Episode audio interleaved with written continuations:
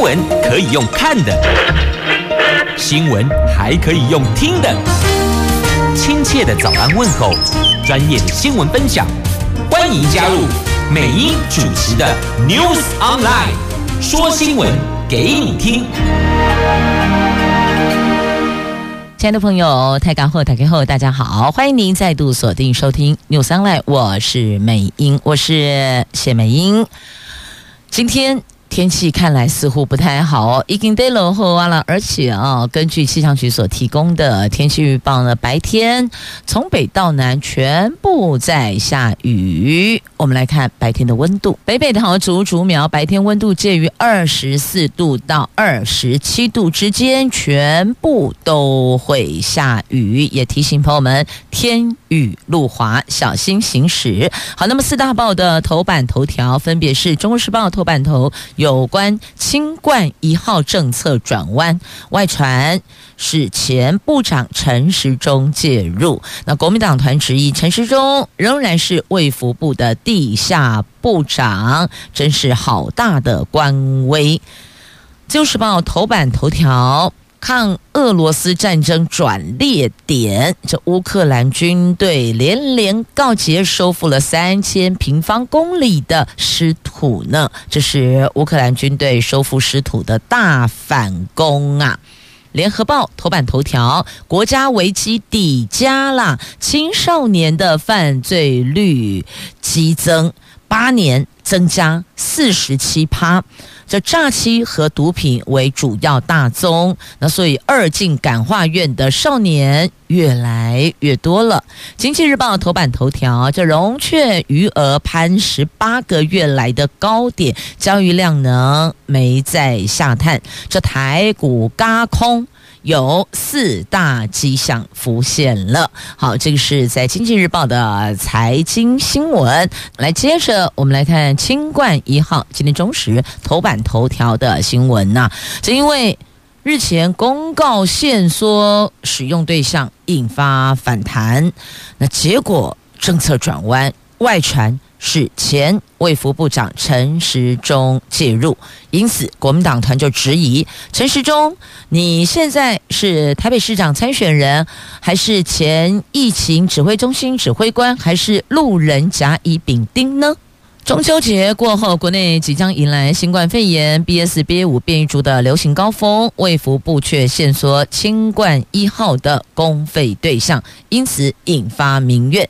那疫情指挥官王必胜政策急转弯，决定要修正放宽。外传这个是民进党台北市长参选人陈时中漏夜要求修正。虽然陈时中否认他有下指导棋，但受立法院国民党团昨天质疑陈时中卸下卫福。部长快两个月，却仍然在当地下部长，真是好大的官威呀！同时，国民党医疗委员会炮轰陈时中与蔡政府，面对具有争议性的高端疫苗，都能够全力护航、力挺到底，为何对疗效不错的清冠一号却是处处打压呢？那因为八号。卫福部公告，九月十五号开始，只有高风险的病患才能够使用公费的新冠一号，因此引爆了中医师的怒气，同时还扬言哦，卫福部政策若不修正，就抵制中医师。挺陈时中后援会活动，因此王必胜在九月九号紧急开会，决定要放宽使用对象，但是哦，有加开三个条件，必须符合具备这三个条件，有发烧、喉咙痛。呼吸等三个条件的病患，由中医师诊断之后，仍能以公费使用清冠一号。外传这个是陈时中漏夜沟通的结果呀。那么，面对媒体询问，陈时中是不是有与王必胜讨论清冠一号？陈时中坦承哦，是跟王必胜见过面，对于相关的问题也会有所讨论，但是随后。陈时中的竞选办公室解释，陈时中跟王必胜平常会在不同场合见到面，针对防疫相关的议题也会交换意见呐。好，就这过程是这个样子的哦。他三度澄清，并没有干涉医疗政策，这真的是在选举倒数两个月的时间，要赶紧灭火，强调自己不会。也不能去干扰或是干涉卫福部的医疗政策，因为已经不是卫福部长，因为已经不是防疫中心的指挥官了。那国民党台北市长参选人蒋万安则说：“陈时中是不是地下部长？大家看得很清楚。新冠一号是中医界非常称许的用药，希望以民为念，不要在疫情来临的时候突然取消公费补助啊。”好，那这个是有关新冠一号政策转弯，因此哦。这陈时中就被国民党团质疑，请问你现在身份是什么呢？你是什么样的角色呢？你是台北市长参选人，还是疫情指挥官，还是路人甲乙丙丁呢？接着我们来看《自由时报》头版头条的详细新闻内容，这是。乌克兰俄罗斯战争，来看一下这一个战争转捩点是乌克兰的军队收复了三千平方公里的失土呢。就两国战争十一号，九月十一号，就昨天届满两百天。那乌克兰军队最近在东北部哈尔科夫州的反攻行动连连告捷。已经收复大概有三千平方公里的领土，包括了伊久姆、库皮扬斯克还有巴拉克利亚等战略城镇，使得俄罗斯军队苦吞进攻首都基辅失败之后的最大败仗。乌克兰方面也借此向各国喊话，说这一次的战争证明乌克兰军队是有能力可以击退。俄罗斯军队希望各国能够继续的给予军援。那路透社指出，哦，这伊久姆失守是俄罗斯军队三月以来最大挫败，而且有数千名官兵，并不是俄罗斯所说的有秩序的撤退，而是啊仓皇逃离呀，还留下了大批的弹药和装备来不及运走。那苏克兰圣安德鲁大学的战略研究所的教授。欧布莱恩说呢，这时啊彻底溃败，因为撤退有秩序的撤退，一定是东西、装备、弹药、人员非常有秩序，全部会带走，不会留下来。那留下来代表什么？仓皇逃离，根本维护船跟款在米家，所以先逃命吧。才会把大批的弹药跟装备留在现场。那乌克兰武装部队总司令他说，乌克兰军队现在距离两国边境只有五十公里。有一名官员也证实，乌克兰军队正逐渐的逼近利西昌斯克。总统那泽伦斯基说，取回伊久姆是六个多月来的一大突破，相信。冬天就是接下来哦，这个冬天会是一个转捩点。只要乌克兰军队拥有更多武器，将可以更快收复其他的失土。所以呢，这些内容就是继续军援。他向各国喊话，要继续的军援乌克兰。如果没有配备、没有装备、没有弹药，请问这个战争要如何在？打下去呢？要如何收复其他的失土呢？所以等于也就是告诉大家，他们是有斩获的，是有这个捷报的，让大家更有信心力挺下去。好，那么接着再来看《联合报》的头版头条的新闻，这个是国家危机了，请所有的朋友们一起关心。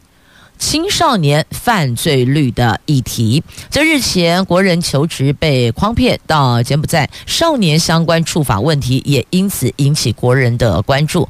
当车手运送包裹最多可以拿五千，所以抵抗不住诱惑，因此就做了。这是有一名年仅十六岁的少年，他说他为什么会加入诈骗集团，就是因为。今后谈挡不住诱惑，所以就聊了一起啊。那现在呢，身上背着五条诈欺和窃盗罪，少年法庭判他离家住进安置机构接受辅导。除了这一名十六岁的少年之外，全台湾有更多触法少年反复的进出矫正学校，成为二感少年，就是二度进感化院。那现在应该叫做矫正学校，以前我们那个年代叫感化院嘛，那现在叫矫正学校，出去了又回来了。那青少年犯罪到底到底是有多严重呢？警政数据。可以看到，这八年间青少年人口减少八十一万。这青少年人口指的是十二岁以上。未满二十四岁哦，介于这个十二岁的区间哦，就十二以上，二十四以下。那但是青少年嫌犯却增加了百分之十六，从二零一四年三万六千人到去年是四万两千人，当中以诈欺和毒品为大宗。如果将范围缩小到十二岁未满十八岁的少年，这三年来。平均每一年查获大概一万人犯罪呀，所以这告诉我们，青少年犯罪率近年来确实有攀升，家长们要注意，要留意，不要认为说孩子送进学校就没有我们的事，不对，做家长的是一天二十四小时，一年三百六十五天都有责任的哦，而且呢，这个。身心障碍遭到漠视，我们的社会安全网到底变成什么样子？到底它还有在安全保护的作用，还是它变成另外一桩流刺网了呢？那监察委员叶大华分析，青少年因为触法而进入司法体系，如果在矫正机构没有获得妥善的辅导，反而接触。更负面的人际网络将一再触发，形成旋转门效应。这个就是以前呢，你记不记得疫情的时阵呢？烂龙五对公有些这个宵小窃嫌，他被抓了之后进高墙去反省，结果出来功力更高。为什么？因为在里边就碰到了其他的大内高手，然后学到了更多更精进的技术，然后出来他就可以去挑战更高难度的。这些门锁等等的，所以同样的，那如果在矫正机构里边没有得到妥善辅导，没有导引回正途，在里边反而你接触到更负面的、更复杂的人际网络的话，出来了，结果大伙儿继续联络，然后呢？然后呢？然后你就知道又回来了，所以这个是让人非常非常非常忧心的。云林地方法院的主任调查保护官谢家人观察，现代家庭功能不彰，加上网络让少年跟社会接轨，和网络有关的犯罪占了三成以上啊。南投陈绸儿少家园主任徐瑜则说。据智能边缘孩子的认知、记忆或是逻辑能力不佳，却长期遭到漠视，因而触法。社会没有适当安置机构可以收容，社会安全网有漏洞啊！身心障碍的孩子无处可去，这座安全网变成了流刺网啊！那对于少年进入司法审理之后，反复犯罪，形成了。恶性循环，政府提出解方，未来对于濒临犯罪的曝险少年，将采行政辅导先行。各县市少年辅导委员会会扮演持重的角色，但地方人士很忧心啊，这个缺钱、缺人又缺实权，未来恐怕还是沦于虚应故事。因此，呼吁编列足够的预算，提高位阶，才能够有效辅导偏差行为的少年呐、所以，虽然现在告诉大家未来我们会如何如何做，但请问，没钱、没人又没有权、权力的权，请问，请问，请问，它到底实质作用可以发挥到哪里呢？啊，回到最后，不过又是走一个套路，过一个场，虚应了事，不是这样子吗？如果确定要这么做，请问？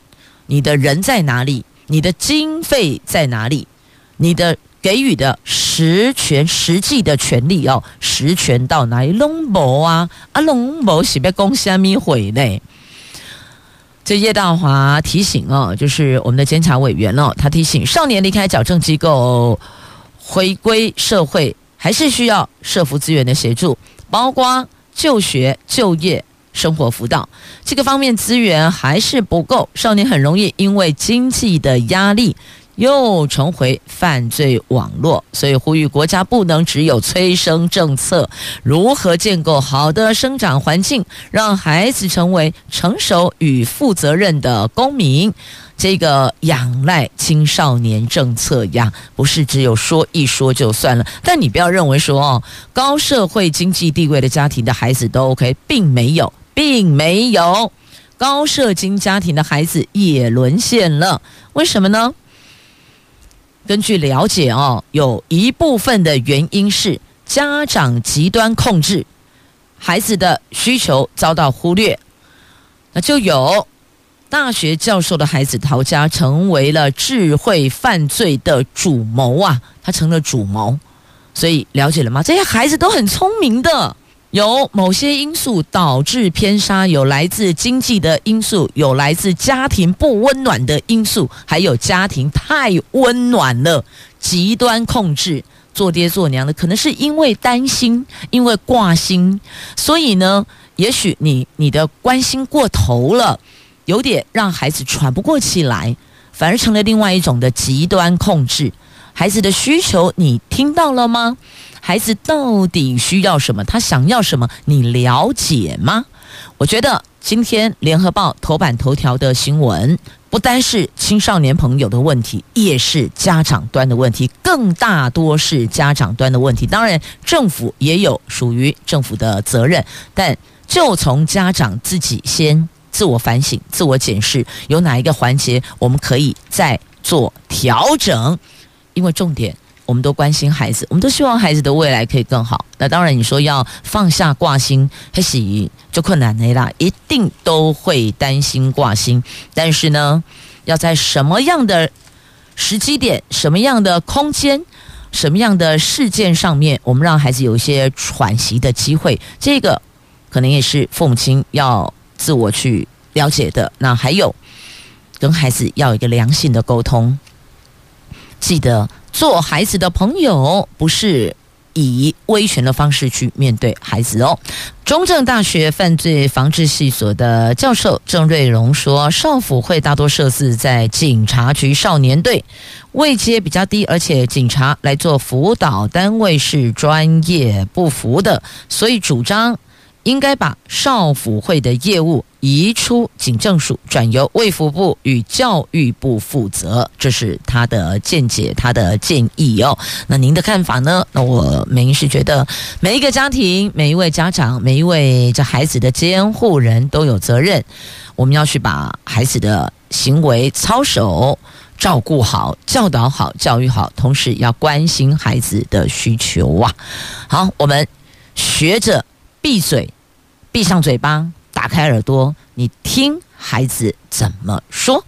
好，这个社会已经够乱了哦，大伙儿别再添乱了。不单是疫情，不单是选举，那还有来看看这个。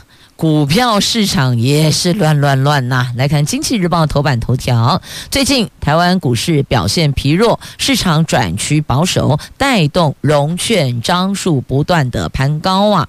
到上个礼拜四，九月八号的统计为止，融券张数有六十三万张，创下这一年半来的新高。由于大盘技术指标已经位于超卖区，加上量能。不再创新低，而且美元指数预期将盛极而衰呀，有这合计四大迹象，法人预期台湾股市这个礼拜将上演轧空行情，指数先攻季线，再挑战一万五千点呐。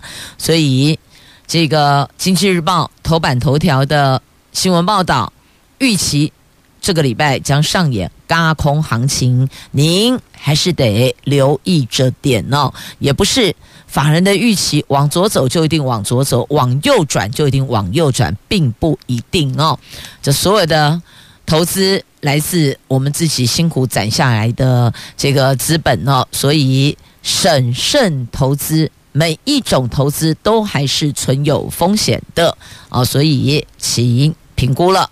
那接着。同样在这个版面，苹果新品就新的苹果 iPhone 哦，这市场超火热的红海大赢家呀，独家供应高阶新 iPhone，大吃智慧表订单，营收超级劲。五位，这带旺了台湾链，就是台湾产业链哦。这苹果 iPhone 十四 Pro 系列官网预购报佳音啊，那有两款穿戴新品预购传来超级好消息，所以呢，现在苹果新品叫做三响炮，红海不仅是这次独家供应商，也是主力供应商。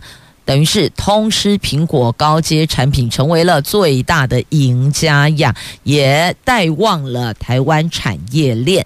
好，那这个三 C 产品向来就是包括了原物料的供应，然后晶片的影响，所以呢，这目前市场大概苹果的反应预购成效非常良好，当然就会连带。带动了周边的后续的一些直接或间接的产品的生产线的供应商哦，好，所以他们的营收也看来目前是报佳音的，但是哦，这个也是起起伏伏啦。如果有购买相关的金融商品，我指的就是股票，你还是得斟酌点留意它的变化。来，接着《中国时报》头版下方的新闻。英国女王移灵到爱丁堡，在这个路程当中啊，万人送别。女王伊丽莎白二世的最后旅程，灵柩在当地时间九月十一号的上午，从苏格兰巴尔莫勒尔堡被运往爱丁堡荷里路德宫等。新王查尔斯三世在九月十二号主持祈祷仪式之后，灵柩将在十三号由英国皇家空军接送到伦敦。从九月十四号开始，大众瞻仰四天时间呐。那么在移灵的过程中，沿途行经的城镇、村庄都有成千上万民众站在街道两旁。默哀致敬，感谢女王毕生奉献国家。那英国君主同时也是由五十六个主权独立国家组成的大英国协元首，其中十五国的国家元首。那澳洲、纽西兰在十一号宣布，查尔斯三世是他们两国的新任国家元首。另外，根据新华社报道，中国国家主席习近平十号有拍贺电。祝贺查尔斯三世登基。那今年适逢中国英国建立大使级外交关系五十周年，习近平表示愿意和查尔斯三世一起努力，增进人民相互理解、友谊，扩大交流合作。那这次这个最后就是他们宣布成为新任国家元首后。那女王的国葬，他们是定于十九号，九月十九会举行，就估计将会是多国元首与君主同台的史无前例的场面哦，因为。这英国君主是五十六个主权独立国家组成，还有其中十五国的国家元首，所以呢，这将会是史上史无前例、史上第一次多国元首与君主同台的场面。好，就在今天的中时头版下方哦。另外有呃关两位王储的相关的报道，但这个部分您就自行翻阅了。我们接着要把焦点拉回到我们国内，好来。看一下，这是《自由时报》头版版面的新闻哦。来看这个上市的台商，现在有第二波的脱中潮，脱是脱离的脱，中是中国的中。为什么呢？因为从疫情的清零啊，这大家是亲到怕，他们是一道命令下来，所有的人、所有的公司、所有的工厂。企业通通都得遵守。在中国强硬封城清零，台湾股市上市公司掀起了第二波的撤中潮。根据最新的半年报，到今年第二季底，已经处分中国子公司累计投资金额达到一千六百六十四亿元，比去年底的一千四百六十六亿元，短短半年大增将近两百亿。全年估计将改写美国中国贸易战开打之后的处分新高纪录啊！这处分中国资产半年大增将近两百亿呀！这是在今天的《自由时报》头版版面的报道哦。果然，这个清零会清到怕哦。一道命令下来都得遵循哦，没得谈的，也没有什么什么弹性空间啦、缓和啊、拢无，他也不管你是不是要交货了，你的订单该出货了都没有在管的哦。所以真的，这个对这企业厂家的这个交货信用。亦或者在其他的品质上面呢，他们承担了比较大的风险呢。好，那么再继续来看《旧时报》头版下方哦，这卫福部长薛瑞元他说要增加补助，扩点有关长照需求，长照政策成为了这一波选战的焦点所在。蔡总统上任之后，规划二零二四年。一国中学区一日照有没有？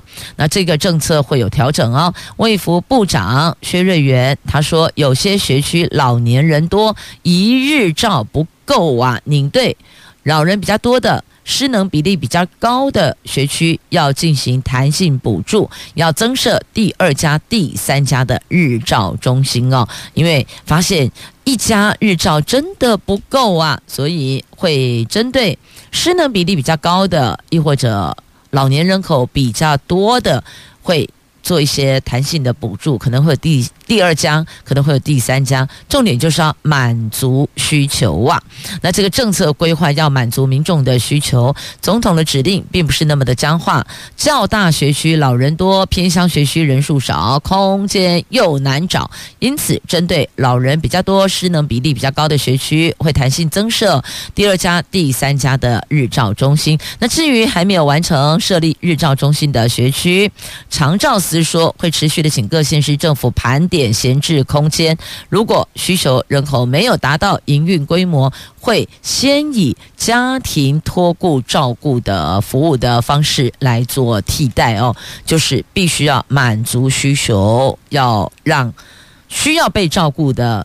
这些长照的国人都能得到妥善适切的照护。接着我们来看中时头版下方合并联合的 A 五版面，来看这个时尚台铁最长故障七十个小时抢修，我的老天鹅！而且是在中秋连假出大包啊！彰化园林到花坛计轴器从八号的清晨故障，经过。七十个小时的抢修，一直到九月十一号首班车清晨五点九分起，号志逐渐恢复正常。总计这三天影响了七万多人，有三百九十六列车次，合计延误了一万多分钟啊！交通部长王国材、台铁局长杜威都为此道歉。那朝野立委都觉得台铁管理散漫，国民党团要求立法院开议后，台铁要到立法院。提出专案报告啊，